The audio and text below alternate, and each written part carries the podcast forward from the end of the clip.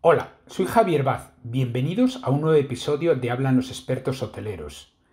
En esta ocasión, Fiorella Millaleón, gerente general de García Millaleón Arquitectos, comentará sobre el detox digital en hoteles y cómo aplicarlo en beneficio para sus huéspedes. Hola Javier, muchísimas gracias por la invitación. Efectivamente, este es un tema muy interesante e importante de comentarlo. Hoy más que nunca el mundo digital y virtual ha logrado una mucho mayor importancia.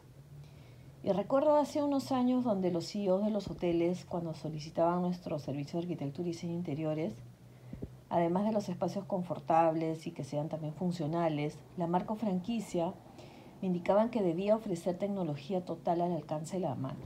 Y la frase un poco cliché era, ¿no? Eh, a un solo clic, que todo esté realizado tecnológicamente.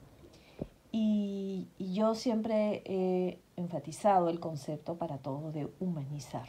Esa es una palabra que, que yo la tengo muy metida como dentro de mis procesos de diseño para mejorar los, las relaciones interpersonales tanto de clientes como de colaboradores.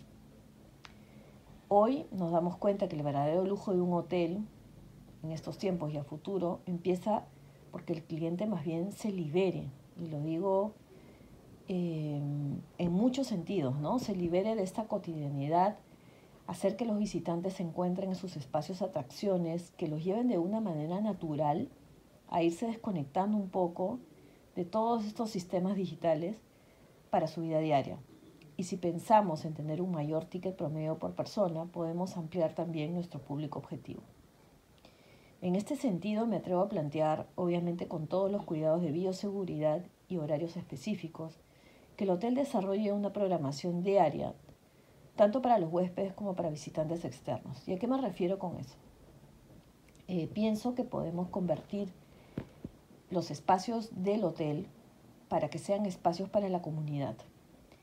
Las piscinas, las terrazas, los spas, las zonas de meditación, yoga, comedores, business centers, lobbies, salas de estar, que tengan eh, una apertura ¿no? y que sean eh, utilizados tanto de día o de noche para, no solamente como digo, los huéspedes, sino también para reuniones de personas eh, externas al hotel, reuniones informales de amigos, compañeros de trabajo, espacios de coworking, en fin, ¿no?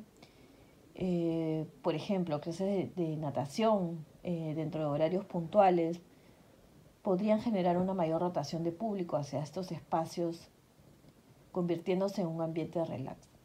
Tal vez serían 45 minutos en que el participante no tendría su celular a la mano, estaría realizando una actividad deportiva que va a nutrirlo muchísimo y claro está, también cortaría de alguna manera nuestro ciclo de trabajo por, por lapsos de, largos de tiempo, ¿no?